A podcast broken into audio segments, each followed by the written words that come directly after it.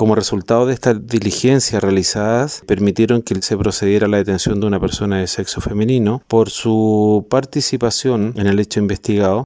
Respecto de los antecedentes policiales de esta mujer, no mantiene detenciones anteriores. No obstante la detención de esta persona, eh, se continúan las diligencias investigativas con la finalidad de esclarecer el móvil de este homicidio.